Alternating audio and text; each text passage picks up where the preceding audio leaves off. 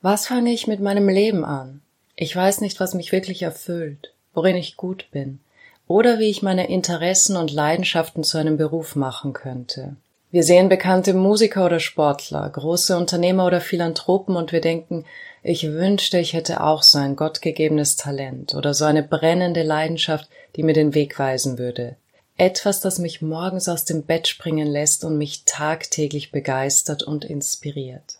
Die, die es geschafft haben, sagen, finde etwas, das dir Spaß macht und leicht fällt. Das ist dein Talent. Das ist, warum du hier bist. Aber was, wenn da scheinbar nichts ist, das einem ein solches Gefühl gibt? Ich bin Anna Kluger und mit diesem Podcast möchte ich dich dabei unterstützen, dein Potenzial zu erkennen und dein Leben nach deinen Wünschen zu gestalten. Wirf einen kostenlosen Blick in meinen Online-Kurs Endlich Glücklich und erfahre mehr zu meinen Büchern und Angeboten auf www.annakluger.com. Ich wünsche dir viel Spaß mit der heutigen Podcast-Folge, die du übrigens auch als Video auf meinem YouTube-Kanal Dr. Anna N. Kluger findest. Ich habe mich über zwei Jahrzehnte meines Lebens völlig verloren gefühlt und an immer wiederkehrenden Depressionen gelitten, was vor allem daran lag, dass ich nie gelernt habe, auf mich zu hören, also darauf zu achten, was mir gut tut bzw. mir Spaß macht, sondern stets nach außen geschaut habe, um zu erfahren, was ich tun soll. Und als Kind bleibt einem nicht viel anderes übrig. Man tut, was einem gesagt wird, und wenn sich das falsch anfühlt, dann tut man es trotzdem, weil man glaubt, man muss. Ich weiß nicht, wie das Schulsystem heute ist, aber 13 Fächer zu haben, so wie das bei uns damals war, und sein Augenmerk vorwiegend auf jene legen zu müssen, in denen man schwächer ist, anstatt seine Stärken zu fördern, ist wirklich nicht sinnbringend. Kein Wunder, dass man irgendwann nicht mehr weiß, was man kann und mag, wenn man andauernd Dinge tun muss, die man nicht kann und nicht mag.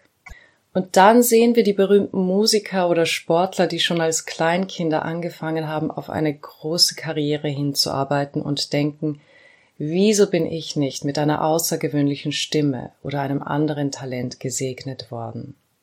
Eigentlich ist jeder Mensch mit verschiedenen wunderbaren Gaben geboren. Das muss nicht immer ein unglaubliches Gehör, eine herausragende Stimme oder eine sportliche Begabung sein. Und außerdem, hast du mal daran gedacht, wie viele begabte Kinder es da draußen gibt? Aber wenn man keine Eltern oder Lehrer hat, die diese Begabung erkennen und man niemals in diese Richtung gefördert wird, dann sieht und hört man nichts von ihnen. Und fälschlicherweise glauben wir, es gibt nur wenige Auserwählte.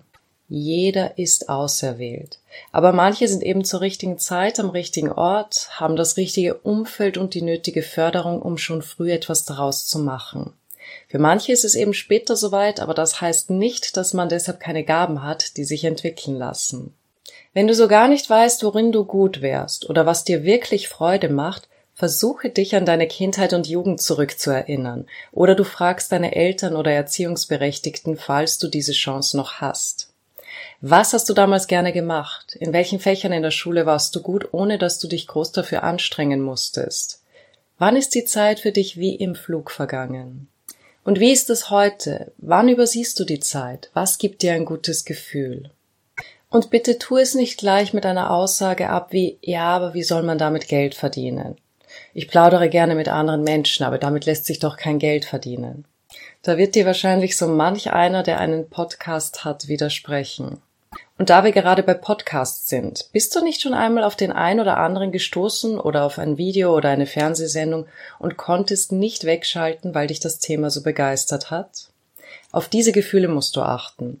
Etwas in dir ist inspiriert und fühlt sich plötzlich lebendig. Und lasse dich von diesem Gefühl ein wenig treiben.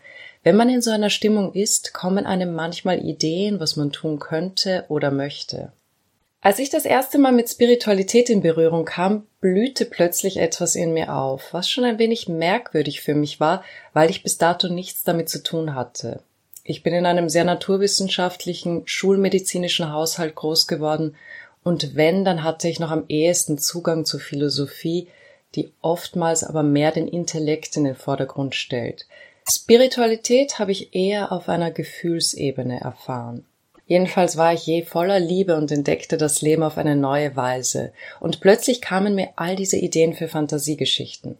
Ich habe schon immer Märchen und Fantasiegeschichten geliebt Und mein Bruder empfahl mir damals ein tolles Buch, das eigentlich für Drehbuchautoren gedacht war. Und beim Lesen dieses Buchs wurde ich von Ideen noch und nöcher überwältigt und habe sogleich angefangen, eine eigene Geschichte zu entwickeln. Ich habe damals noch Vollzeit als Ärztin gearbeitet, aber ich habe jede freie Minute genutzt und ein für mich neues, ungeahntes Maß an Energie gehabt. Ich habe diese neu gefundene Liebe zur Spiritualität mit der Liebe für Fantasie und dem Schreiben verbunden. So kann man nach Möglichkeiten suchen, die Interessen, die man hat, miteinander zu verbinden. Du siehst also, wie ein Weg entsteht, wenn man seiner Begeisterung folgt. Bestimmt kennst du das Zitat von Steve Jobs. Man kann die Punkte nicht in der Zukunft verbinden, sondern nur in der Vergangenheit. Du musst also darauf vertrauen, dass sich die Punkte in deiner Zukunft irgendwie verbinden werden. Weil wir in diesem Lern- und Arbeitssystem aufgewachsen sind, in dem man uns Schritt für Schritt vorgibt, was wir tun sollen, verlernen wir irgendwann auf unsere Intuition zu vertrauen. Aber du musst nicht jeden einzelnen Schritt kennen. Auch wenn du durch dichten Nebel warten musst, wirst du mit jedem Schritt, den du gehst, den weiteren Weg erkennen. Und dann braucht es eben dein Vertrauen, dass du ankommen wirst. Und hier ist noch ein wichtiger Punkt. Setze dich nicht unter Druck, indem du sagst, Du musst die eine Sache finden, die du für den Rest deines Lebens machen wirst. Fange da an, wo du bist und gib dem Prozess und dir ein bisschen Freiraum, sich zu entfalten und zu entwickeln. Sei nicht zu festgefahren, sondern bleibe offen und frage dich immer wieder. Was macht mir Spaß? Was erfüllt mich? Was hat Wert für mich? Vielleicht bist du jemand, der gerne mit Menschen zusammenarbeitet und sich um das Wohl der anderen kümmert. Vielleicht arbeitest du gerne alleine von zu Hause aus und vertiefst dich in Recherchen über Themen, die dich beflügeln. Was sind das für Themen? Kannst du dir stundenlang Videos übers Kochen, Dekorieren, Schminken oder Organisieren im Haushalt ansehen? Liebst du alles, was mit Fitness und Gesundheit zu tun hat? Verschlingst du jedes Buch und jeden Artikel über Persönlichkeitsentwicklung? Du kennst dich am besten und wenn nicht, dann wird es Zeit, dich zu beobachten. Achte darauf, wann du völlig in einer Tätigkeit, einem Buch, einem Podcast oder einem Video absorbiert bist. Was gibt dir Energie? Womit kannst du dich stundenlang beschäftigen, ohne müde zu werden? Und welche Dinge strengen dich an oder laugen dich aus? Kenne deine Werte. Was ist dir wichtig? Willst du Freude, Abenteuer, Harmonie, Kreativität, Sicherheit oder Gesundheit? Was gibt dir ein richtig gutes Gefühl? Wenn du auf einer abenteuerlichen Reise bist, wenn du zu Hause mit deiner Familie bei einem gemütlichen Spieleabend sitzt, wenn du Sport machst, oder doch lieber etwas Kreatives wie Malen, Bildhauern oder Fotografieren und du dich völlig darin vertiefst. Ich habe immer diesen Wunsch nach Freiheit gehabt, der sich in jedem Lebensabschnitt ein bisschen anders geäußert hat. In der Schule hat es so richtig angefangen, weil ich keine Lerche bin und die Schule bei uns um 7.20 Uhr in der Früh begonnen hat von Montag bis Samstag. Da fing es an mit dem Wunsch nach Freiheit. Die Freiheit, sich seinen Tag selbst gestalten zu können. Die Freiheit, seinen Interessen nachzukommen. Und später war es dann die Freiheit von den persönlichen limitierenden Denkmustern und vom inneren Leiden. Neben Freiheit sind für mich Liebe und Klarheit die Motoren, die mich antreiben. Ich fühle mich am erfülltesten, wenn ich diese Gefühle habe. Was also ist für dich wichtig? Wann fühlst du dich im Einklang mit dir und der Welt? Erinnere dich an Momente, in denen du dich wirklich glücklich und zufrieden gefühlt hast und warum. Setze dich nicht unter Druck, indem du sagst, ich habe meinen Platz im Leben nicht gefunden, ich habe keine Berufung, ich kann doch nichts. Denke an Eigenschaften, die so selbstverständlich für dich sind, dass du sie gar nicht als etwas Besonderes anerkennst. Bist du sehr empathisch und kannst gut zuhören? Bist du eloquent und berätst andere gerne? Möchtest du Menschen zum Lachen bringen und bist ein guter Unterhalter? Möchtest du die Welt verbessern und interessierst du dich dafür, wie man anderen Menschen, Tieren oder der Umwelt helfen kann? Liebst du Kunst, Kultur oder Mode und möchtest Schönheit in die Welt tragen? Eine andere Sache, die du in Betracht ziehen kannst, ist folgende. Gab es Krisen in deinem Leben, die du überstanden und aus denen du etwas gelernt hast? Etwas, das du weitergeben könntest oder möchtest. Hast du vielleicht ein körperliches Leiden, für das du Linderung oder sogar Heilung gefunden hast, indem du bestimmte Dinge an deinem Lebensstil verändert hast? Hast du Lösungen für Beziehungsprobleme gefunden oder weißt, wie man vergangenen Schmerz nach einer Trennung überwinden kann? Wir Menschen werden alle mit ähnlichen Schicksalen in diesem Leben konfrontiert. Und du bist mit deiner Erfahrung irgendeinem anderen Menschen ein paar Schritte voraus und könntest ihm helfen. Als ich den Grund für meine Depressionen erkannt und sie schlussendlich überwunden habe, hatte ich das Bedürfnis, diese Erkenntnisse mit anderen zu teilen, denen es vielleicht ebenso geht. Ich habe beschlossen, das mit meiner Freude am Schreiben zu verbinden und deshalb den Blog und die Ratgeber geschrieben. Weil ich mich mit Marketing beschäftigen musste, was mich eigentlich nie interessiert hat, genauso wenig wie gewisse soziale Netzwerke, habe ich es mit meiner Freude am Content Creating verbunden und festgestellt, dass es Spaß macht, neue Seiten an sich zu entdecken und weiterzuentwickeln. Das ist übrigens auch ein wichtiger und nicht einfacher Punkt. Lerne dich selbst zu lieben und Freude an dir zu haben. Das klang jetzt etwas seltsam, aber es soll heißen, versuche es ein wenig wie ein Virtual Reality Spiel zu sehen. Da ist der Charakter, den ich bekommen habe, was kann er bzw. was kann ich mit ihm erleben? Wir tendieren dazu, immer nur zu sehen, was wir nicht können und was schlecht an uns ist, anstatt so wie damals als Kinder zu entdecken, was man so alles mit diesem Körper und Verstand anfangen und erleben kann. Bedenke auch, dass jedes Alter seine eigene Schönheit hat, mit anderen Werten, die bedeutungsvoll sind. Je älter du bist, desto mehr Lebenserfahrung und Verständnis hast du. Du bist weise und hast oftmals eher das Bedürfnis, etwas an die Welt zurückzugeben. Du bist nicht mehr so auf dich fokussiert, sondern hast einen Blick für das große Ganze. Wenn du jung bist, sind es dein Mut und deine Kreativität, deine Abenteuerlust und deine Begeisterung, die dich auszeichnen. Du gehst mit einer Offenheit an Dinge heran, die Ältere manchmal als naiv bezeichnen würden. Doch dir ermöglicht es dir, Neues zu erschaffen oder Altes zu verbessern, weil du noch an das Unmögliche glaubst.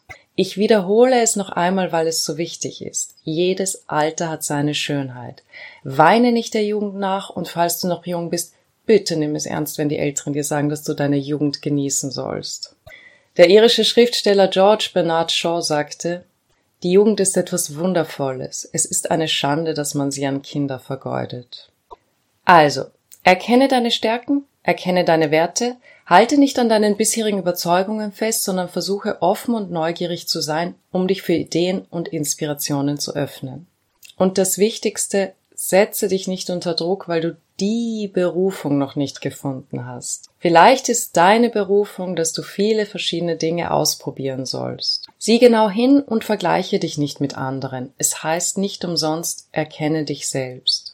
Ich weiß, über das Video hindurch gab es schon viele Fragen, die du dir stellen kannst, aber hier kommen noch einige, die dir helfen können, etwas zu finden, das dich erfüllt. Wenn du wüsstest, dass du in allem, was du tust, versagen würdest, was würdest du tun? Ich weiß, das klingt hart, aber mit dieser Frage eliminierst du das Haften an ein bestimmtes Outcome. Alles, was du tust, reicht zum Überleben und zum Decken deiner Kosten aus, aber du wirst es nie darüber hinaus schaffen. Was würdest du tun wollen, nur weil du es gerne tust und nicht mit dem Ergebnis des Erfolgs? Denn die Berufung ist gleich der Prozess, nicht das Ergebnis. Auf der anderen Seite ist die Frage, die du bestimmt schon kennst, was würdest du tun, wenn du alles hättest, was du immer haben wolltest? Du hast so viel Geld, dass du es in einem Leben nicht mehr ausgeben kannst, du hast alle Anerkennung, von der du immer geträumt hast, und es ist für alle Menschen, die du liebst, gesorgt. Es geht nur mehr darum, dass du dir mit irgendetwas die Zeit vertreibst. Was würdest du tun wollen? Auch diese Frage verschiebt die Perspektive wieder zum Prozess, nicht zum Ergebnis. Eine weitere Frage. Was würdest du tun, wenn deine Eltern nicht mehr hier wären? Sie sind verstorben, du hast die Trauerphase überstanden und jetzt sind sie nicht mehr länger in deinem Leben. Wie würde das dein Leben verändern? Würde die Art und Weise, wie ich lebe, wie ich mich gebe, wonach ich strebe, sich ändern? Diese Frage offenbart manchen Menschen, wie abhängig sie von der Meinung und der Zustimmung der Eltern sind, wenn es um die Art und Weise geht, wie sie ihr Leben führen. Nächste Frage. Was würdest du tun, wenn dich niemand kennen würde und niemand etwas von dir erwartet? Die nächste hatten wir schon im Video eingebaut, aber weil sie so wichtig ist, hier noch einmal. Was begeistert dich? Wann hast du das letzte Mal Begeisterung gefühlt? Wie kannst du dein Leben gestalten, um mehr von dem zu tun, was du liebst? Denke auch daran, dass du nicht ewig leben, sondern irgendwann sterben wirst. Vielleicht erst in 50 Jahren, vielleicht schon in fünf.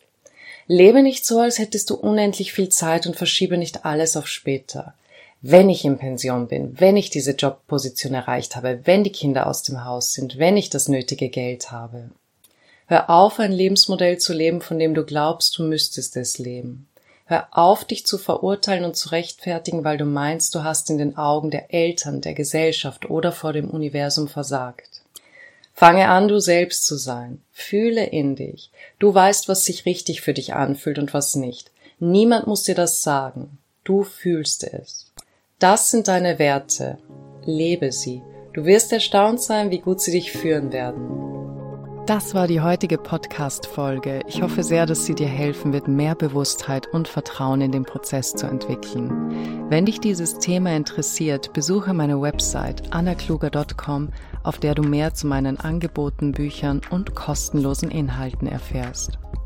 Ich würde mich freuen, dich bei der nächsten Folge begrüßen zu dürfen. Bis dahin alles Liebe und viel Erfolg bei deinen Vorhaben.